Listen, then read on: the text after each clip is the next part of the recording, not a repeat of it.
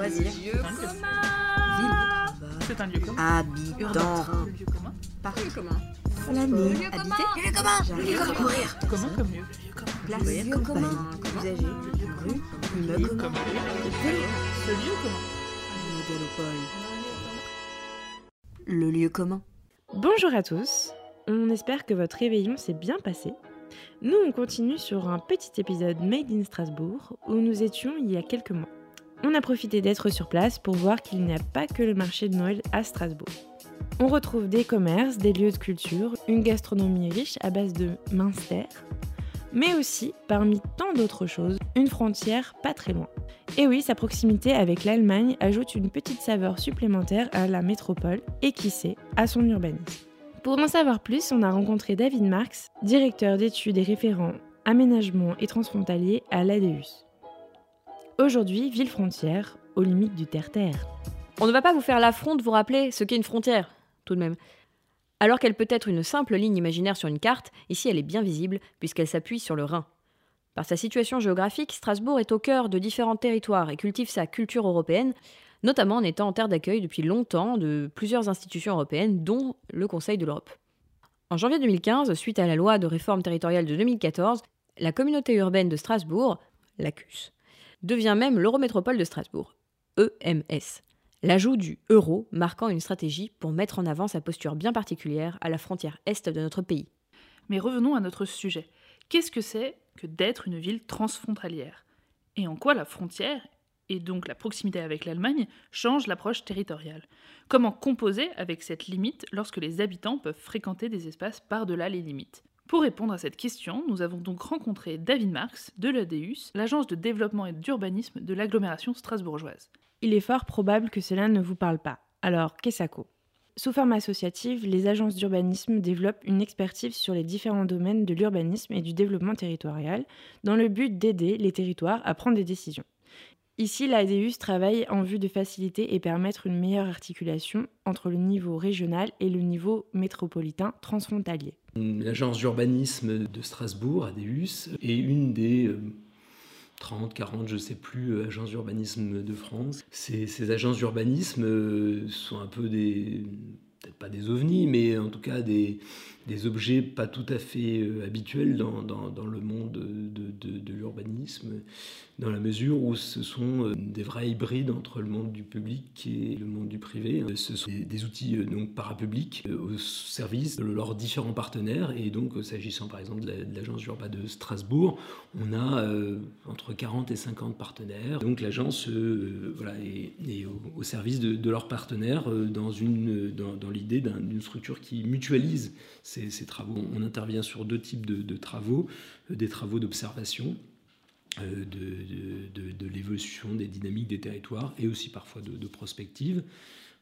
Euh, et puis, euh, on intervient aussi hein, comme euh, appui à nos, partenaires dans l'élaboration de leur politique publique. Voilà, les, les PLU et les SCOT sont les principaux, mais voilà, l'éventail est en fait, assez vaste. Hein, et donc, le schéma de coopération transfrontalière est une de ces politiques publiques sur lesquelles l'agence intervient en ce moment. Mais on intervient aussi sur des plans climat. David Marx nous explique plus particulièrement les enjeux d'un territoire comme celui de Strasbourg.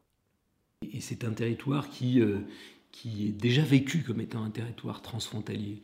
Euh, voilà, le, Rhin n'arrête plus, grand-chose aujourd'hui, on va dire. Hein, il n'arrête... Euh, enfin voilà, si je commence par l'environnement, on pourrait dire que là, les, questions environnementales, clairement, ne connaissent aucune frontière, hein, que ce soit la qualité de l'air, la qualité de l'eau, question de biodiversité, de pollution, de, risques environnementaux. Donc tout ça ne, connaît évidemment pas de frontières.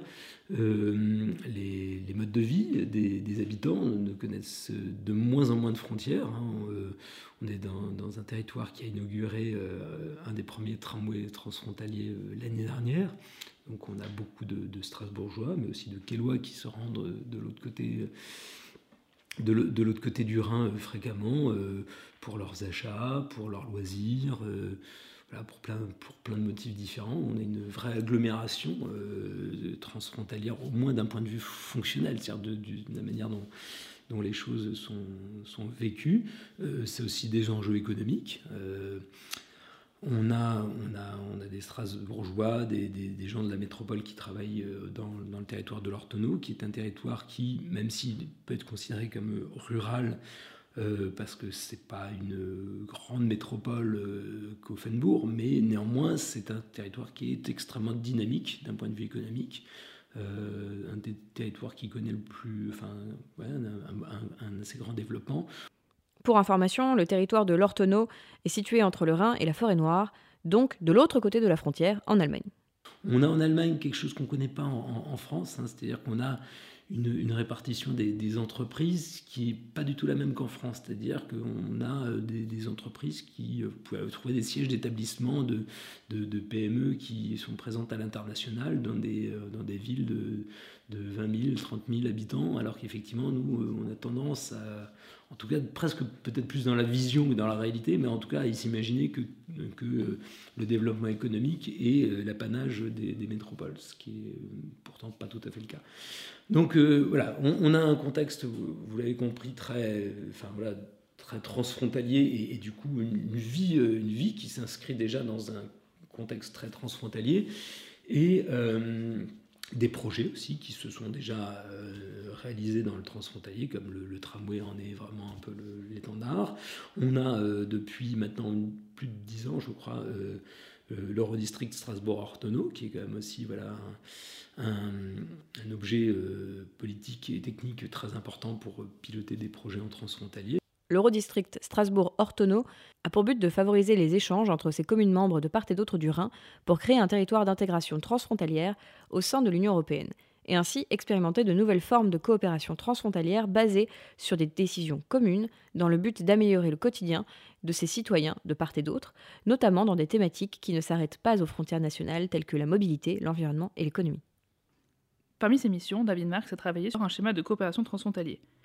C'est à la fois une continuité et à la fois une, nouveauté que ce schéma de coopération. C'est-à-dire que euh, le schéma de coopération n'invente pas tout, parce que clairement, euh, voilà, la coopération transfrontalière ici, elle a à peu près 43-44 euh, ans. Il apporte pour la métropole, il, apporte une vraie coordination dans ces différents services pour essayer d'avoir une vraie vision stratégique et, opérationnelle de comment traiter vraiment les différents projets transfrontaliers au-delà d'une logique d'urgence ou d'opportunité de, projet. Il permet d'aller discuter côté français aussi avec euh, bah, le, département qui, ça vous a peut-être pas échappé, mais va devenir collectivité européenne d'Alsace euh, d'ici un an, donc, euh, et avec des, des responsabilités particulière sur le transfrontalier et ce département va lui aussi mener un schéma de coopération transfrontalier qui devra être cohérent avec celui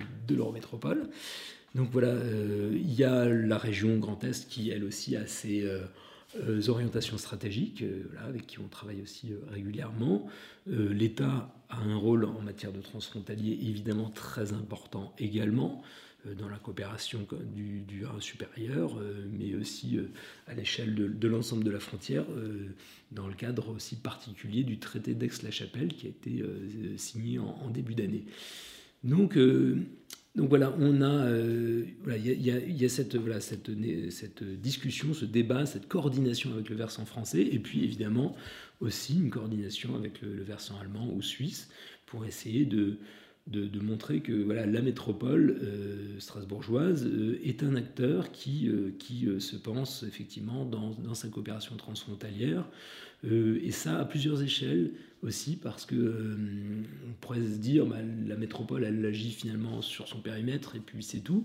Non, la métropole finalement elle a été créée donc il y a en 2015. Euh, par la loi de, modernisation de, l'action publique, hein, MAPTAM. C'est ce qui a créé les métropoles en France, euh, dont l'Eurométropole, et qui a dit justement que l'Eurométropole devrait se doter d'un schéma de coopération. Euh, et, donc, c'est un changement quand même aussi de vraiment de conceptuel que cette, que cette loi d'organisation euh, des, territoires français qui, fait que elle donne un rôle justement un peu de, locomotive, de, d'engrenage finalement dans, les métropoles françaises et dans, dans, leur capacité justement à aller articuler, on va dire, euh, leur capacité à se projeter euh, très loin, mais euh, leur responsabilité, elle est aussi d'aller accrocher derrière leurs territoires locaux, régionaux, et, du coup d'aller se, vivre comme étant pas je m'occupe uniquement de mon petit périmètre institutionnel, mais d'aller vraiment se se, vivre, se projeter comme étant un, lieu d'articulation vraiment entre différentes échelles. On a identifié euh, trois, trois échelles de coopération. On a une échelle vraiment locale. Euh, qui pourrait même commencer par le quartier, mais c'est surtout le, voilà, le Strasbourg-Quai. C'est vraiment l'échelle de l'agglomération transfrontalière, hein, dans le sens où on est vraiment en continuité. Il y a une échelle toujours un peu locale qui est celle du bassin de vie, qui est celle voilà, de, de l'accès aux services, de l'accès aux emplois. Donc c'est ce que l'Eurodistrict Strasbourg-Ortonneau euh, euh, représente assez bien. Et puis on a une échelle le plus, plus régionale, hein, qui est celle du Rhin supérieur dont je vous parlais tout à l'heure. D'une échelle, euh, en gros, ça va de Karlsruhe au nord Bâle, à Bâle au, sud, des Vosges côté ouest à, la fois noire du, côté est. Donc un territoire assez cadré, mais un territoire aussi qui et d'une très grande intensité, d'une très grande densité. C'est-à-dire vous avez quasiment 6 millions d'habitants, un, produit intérieur brut proche de celui du Danemark, pour une population euh, qui, est assez proche également. Un nombre de brevets qui sera assez proche de, ce que vous trouveriez euh, à, Londres.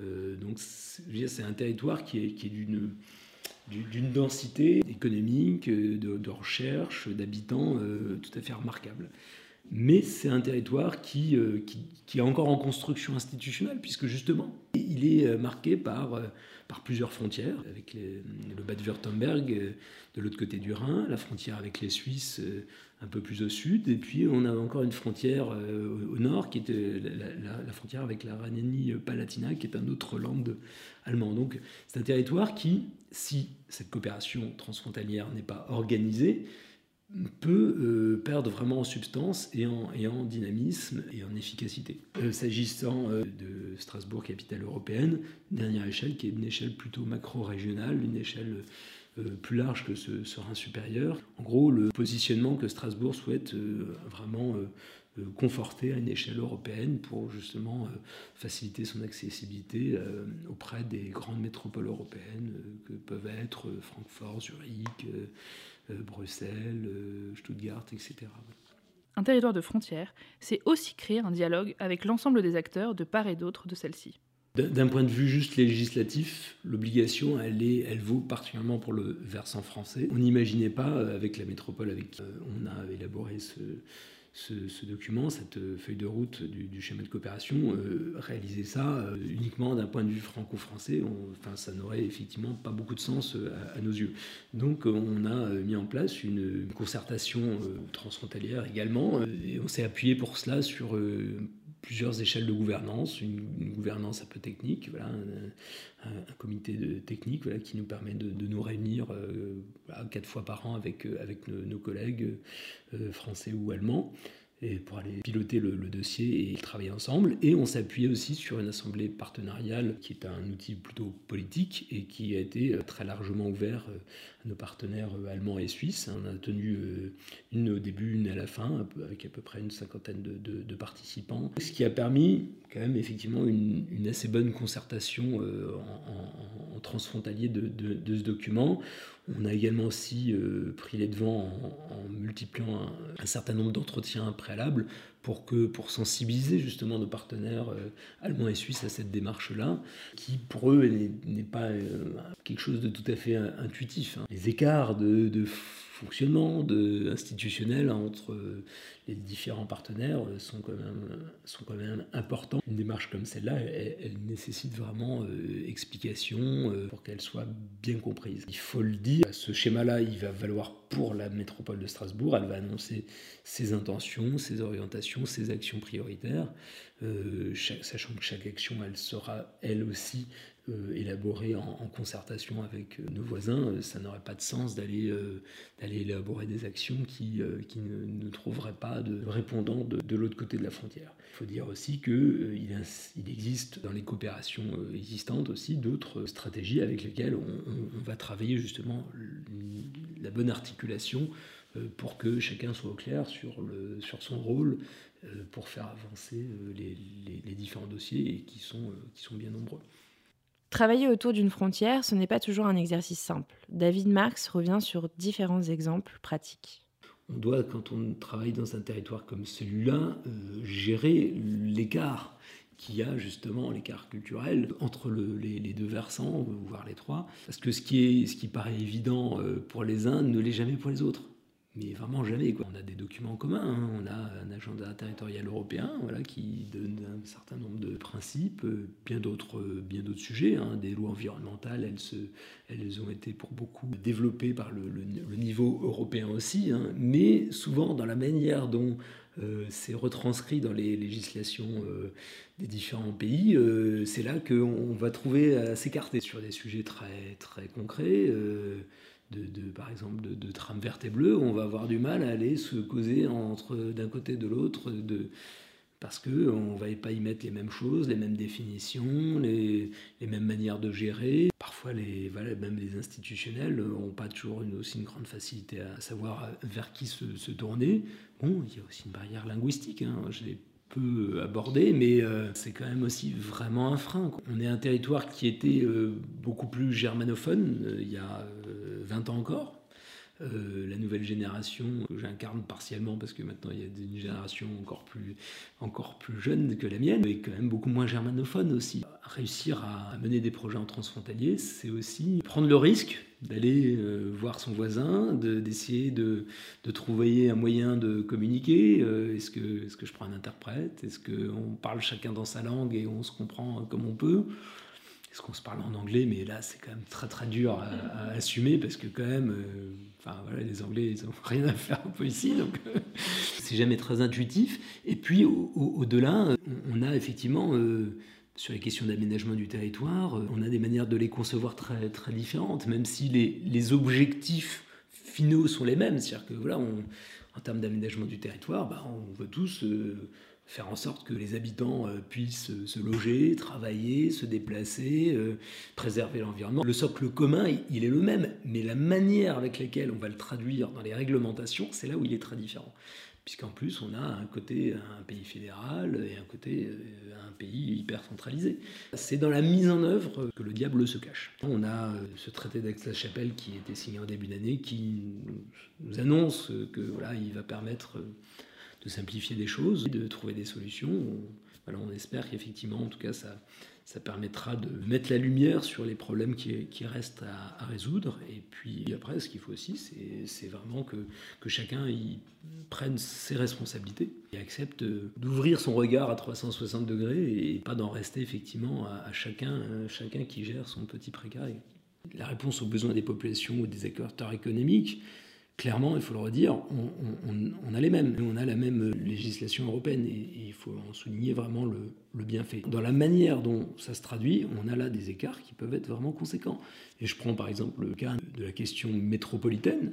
L'eurométropole de Strasbourg correspond finalement à ce qu'était autrefois la communauté urbaine de Strasbourg. On peut dire la même chose des, autres métropoles. Euh, donc le fait métropolitain est, vu à partir de, la dimension euh, urbaine quand on franchit le Rhin, euh, pour le coup, le fait métropolitain n'est pas du tout conçu à partir du fait urbain. Il est, conçu à, à l'échelle d'une vision régionale.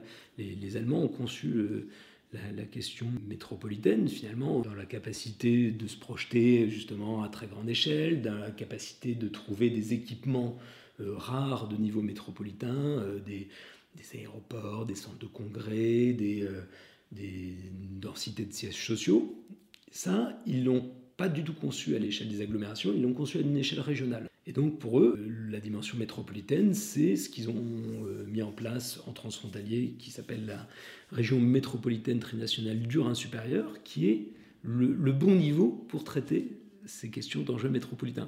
Donc là, vous pouvez imaginer effectivement l'écart qu'on peut avoir à, gérer. Hein. Des fois, c'est même du grand écart, voilà. Mais euh, pour essayer de, essayer de, de, de rapprocher euh, les, enjeux de part et d'autre, effectivement, d'une métropole strasbourgeoise, mais de, l'autre côté d'une région métropolitaine et de ces agglomérations qui s'insèrent, elles, très fortement dans cette politique allemande. Sachant que derrière, on a encore nos voisins suisses qui, eux, ont encore une déclinaison totalement différente, puisqu'on a des, cantons qui sont des, États en eux-mêmes. Donc, quand on parle effectivement du, rôle de, du rôle de l'urbain ou du rôle des métropoles dans, justement dans cette gouvernance du Rhin supérieur, euh, bon, les Suisses nous regardent en faisant des gros yeux en disant mais c'est quoi le problème? Nous on est là, enfin on, est, on est à la fois canton, ville, euh, donc État, il euh, n'y a, pas de souci. Donc vous voyez, encore une fois c'est les, questions organisationnelles qui sont, de mon point de vue, les questions les plus, épineuses et qui demandent beaucoup de diplomatie, d'ouverture interculturelle pour réussir à, trouver les, les, ponts euh, entre, entre nos, de travailler. Il nous éclaire sur les distinctions entre deux visions d'aménagement du territoire avec une approche française plus centralisée qu'en Allemagne, un pays fédéral où chaque land est autonome pour sa législation, son budget, son aménagement. L'Allemagne développe une réelle approche à l'échelle régionale, davantage décentralisée, tandis qu'en France, l'approche métropolitaine, c'est-à-dire où la métropole attire et concentre, prédomine. Ce genre d'expérience frontalière apporte un certain regard critique sur l'organisation de notre millefeuille français. Nos voisins allemands ont un système qui est intéressant, mais voilà, il n'est pas toujours si facile non plus. Vous prenez nos, collègues de, de, la région de, de Mannheim, un écart, ils vont dire qu'ils font beaucoup de transfrontaliers parce qu'en fait, euh, ils sont, eux, euh, entre plusieurs landes. Mm. Donc ils font même du transfrontalier en interne parce que parce que en Allemagne justement euh, d'un land à l'autre vous avez une législation qui est totalement différente sur certains aspects. Je pense qu'il n'y a pas il a pas un système qui est totalement mieux que l'autre voilà mais il y a en tout cas besoin d'aller mieux comprendre le voisin pour euh, pour essayer de travailler ensemble. Bon, on le voit, le transfrontalier, ce n'est pas une mince affaire. Ça a tendance à être bien compliqué. Le risque toujours, c'est que le transfrontalier nécessite un effort permanent. et donc le, c'est effectivement l'interculturel, c'est le linguistique, c'est du temps pour pouvoir répondre à ces besoins-là. Euh, quand même aussi des irritants, voilà, des, des, choses voilà, qui ne euh, fonctionnent pas bien d'un côté de l'autre. voilà, quand on a voulu aménager le tramway euh, et le faire passer en Allemagne, mais il a fallu qu'ils répondent à la fois à la législation française, mais aussi à la législation allemande. Euh, quand on veut faire passer un camion euh, pour aller construire une, route en France et qu'on a besoin de matériaux en Allemagne, ben, il faut que le camion, euh, le, chargement soit homologable en France et en Allemagne. Vous voulez prendre une trottinette électrique, vous voulez en Allemagne? Non, vous ne pouvez pas parce qu'elles sont pas, n'ont pas les mêmes vitesses. autorisées des deux côtés. Il y a beaucoup quand même d'irritants qui font que il y, a besoin de mettre de l'huile dans, dans, dans, les rouages.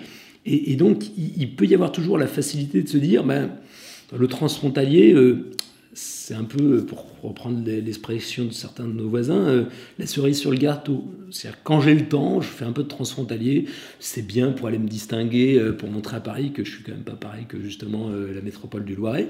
mais, mais, en même temps, fondamentalement, est-ce que je vais vraiment prendre la peine d'aller bosser avec mes voisins?